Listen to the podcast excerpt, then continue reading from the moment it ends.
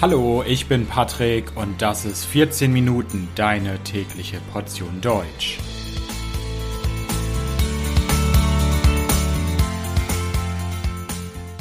Folge 117 Albert Einstein Teil 2 Hallo, hallo und herzlich willkommen zu einer neuen Folge von 14 Minuten. Ich hoffe, dass es euch gut geht. In der letzten Folge habe ich euch ganz viel über einen weltberühmten Physiker erzählt, der die Wissenschaft und die Welt revolutioniert hat. In der letzten Folge ging es um Albert Einstein und auch in dieser Folge wird es um Albert Einstein gehen, denn diese Folge hier ist eine Fortsetzung. Das hier ist Teil 2.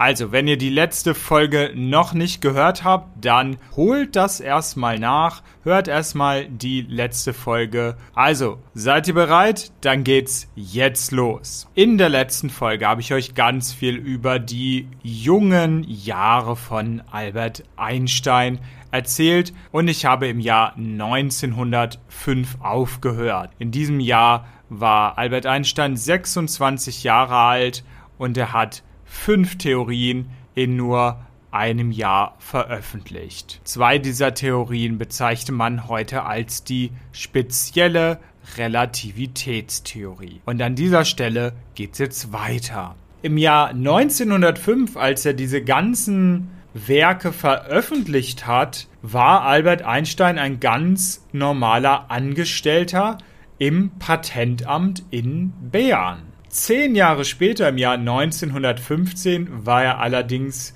schon ein Professor in Berlin, der sehr berühmt war. In der Zwischenzeit hat Albert Einstein die allgemeine Relativitätstheorie entwickelt. Der Weg zur allgemeinen Relativitätstheorie hat im Jahr 1907 mit einem Geistesblitz begonnen. Ein Geistesblitz ist eine Idee, die man ganz plötzlich bekommt und die total gut oder genial ist. Also aus dem Nichts hat man eine völlig tolle, geniale Idee. Albert Einstein ist dieser Geistesblitz gekommen, als er in seinem Sessel im Berner Patentamt gesessen hat und plötzlich kam ihm folgender Gedanke. Wenn sich eine Person im freien Fall befindet, dann spürt sie ihr eigenes Gewicht nicht. Das hat Albert Einstein verblüfft, schockiert. Danach hat er eine Theorie der Gravitation entwickelt. Für diese Theorie der Gravitation hat er allerdings mehrere Jahre gebraucht. Letztendlich hat Albert Einstein im November 1915 dann eine sehr wichtige abschließende Formel entwickelt zu einem Gravitationsfeld, in dem es um einen vierdimensionalen Raum geht, in dem die Raumzeit gekrümmt ist und sich die Faktoren der Energie und des Impulses sich wechselseitig bedingen. Ich weiß, es klingt sehr kompliziert.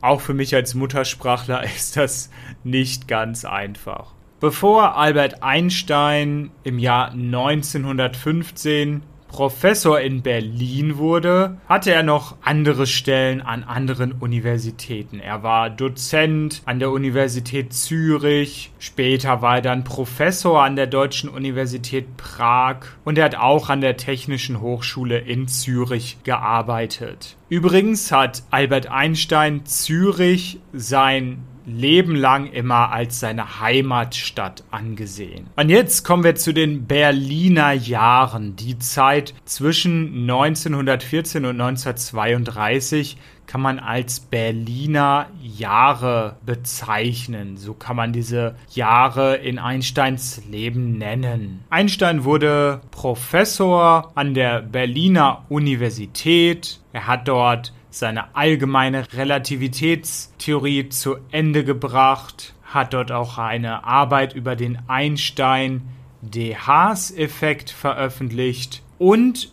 er hat sich auch politisch geäußert. Albert Einstein war auch ein politischer Mensch. Er hat damals ganz klar gesagt, dass er gegen den Ersten Weltkrieg war. Zwischen 1917 und 1920 war Albert Einstein ein wenig krank. Seine Cousine Else Löwenthal hat sich um ihn gekümmert. Diese Cousine Elsa hat Albert Einstein dann später geheiratet. Er hat sich Anfang 1919 von seiner ersten Ehefrau Mileva scheiden lassen und ein paar Monate später hat er dann Elsa geheiratet. Albert Einstein war während seiner Zeit in Berlin natürlich wissenschaftlich sehr aktiv.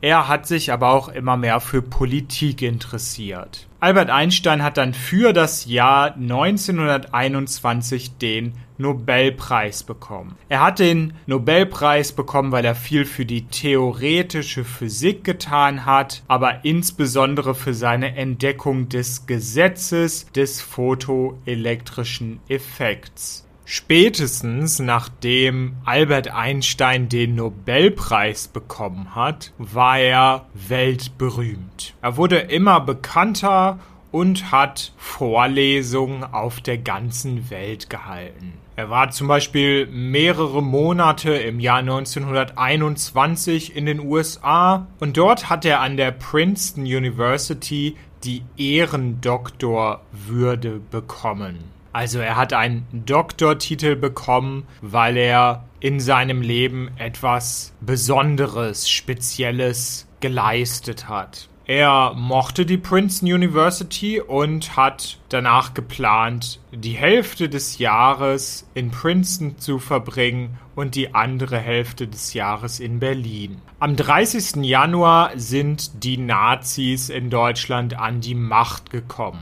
Adolf Hitler wurde der neue Führer. Und deswegen ist Albert Einstein im April 1933 nach Europa gereist. Und was hat er dort gemacht? Er ist in die deutsche Botschaft in Brüssel gegangen und hat seinen Reisepass zurückgegeben. Außerdem ist er aus der Preußischen Akademie der Wissenschaften ausgetreten. Später im Jahr 1933 hat er dann einen Antrag auf Ausbürgerung gestellt. Er wollte nicht weiter Deutscher sein, er wollte nicht weiter die deutsche Staatsbürgerschaft haben. Das wurde erst abgelehnt, aber ein Jahr später im Jahr 1934 hat er dann die Staatsangehörigkeit Deutschlands verloren. Warum hat Albert Albert Einstein das alles gemacht? Das ist ziemlich klar. Albert Einstein war zum einen Jude und die nationalsozialistische Hitler-Regierung war ganz klar gegen Juden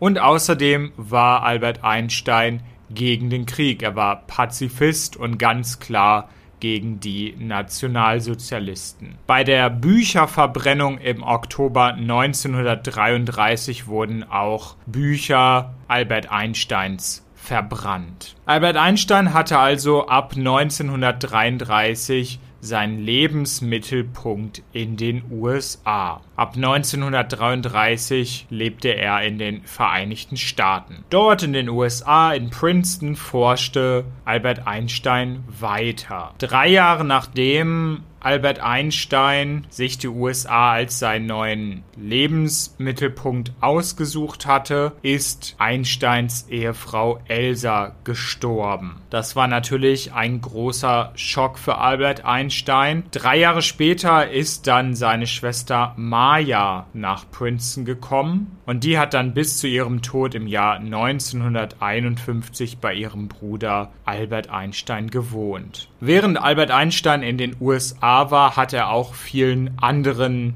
Künstlern und Wissenschaftlern aus Deutschland und Österreich geholfen. Konsequenterweise hat Albert Einstein dann im Oktober 1940 die US-amerikanische Staatsbürgerschaft bekommen. Jetzt müssen wir noch über die Atombombe sprechen. Im Jahr 1938 wurde die Kernspaltung durch Otto Hahn und Fritz Strassmann entdeckt. Die Amerikaner hatten Angst, dass die deutschen Nazis eine Atombombe bauen würden. Also wollten die Amerikaner natürlich schneller sein. Sie haben das Manhattan-Projekt gegründet. Das Ziel des Manhattan-Projekts war es, selbst eine Atombombe so schnell wie möglich zu bauen. Albert Einstein hat einen Brief unterschrieben, in dem gefordert wurde, dass die Amerikaner Atombomben bauen sollten. Albert Einstein hat das später bereut. Später hat er gedacht, dass das eine falsche Entscheidung war. Allerdings hat er gesagt, dass er Angst hatte,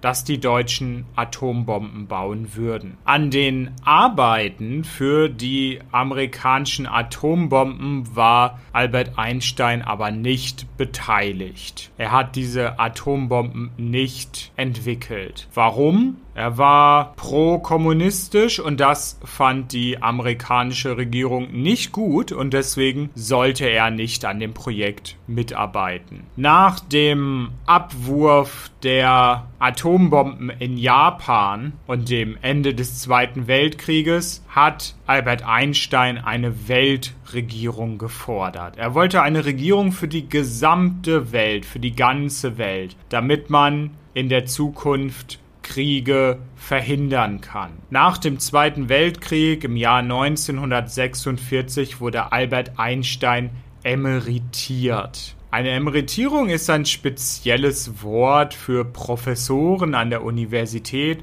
und es bedeutet im Prinzip, dass jemand in Rente geht. Albert Einstein musste nicht mehr an der Uni arbeiten. Aber trotzdem hat er weiter geforscht. Was hat denn Albert Einstein nach dem Zweiten Weltkrieg über Deutschland und die Deutschen gedacht? Albert Einstein hat Deutschland nach dem Zweiten Weltkrieg klar abgelehnt. Er wollte nichts mehr mit den Deutschen zu tun haben. Überhaupt nicht. Warum? Weil die Deutschen Juden ermordet hatten. Nach dem Zweiten Weltkrieg hat er auch nicht gesehen, dass die Menschen in Deutschland ein Schuldgefühl hätten und deswegen war er auch überhaupt nicht motiviert, nach Deutschland zurückzukehren. Auch noch kurz vor seinem Tod hat Albert Einstein sich für den Weltfrieden engagiert. Er war für die Abrüstung. Abrüstung heißt, man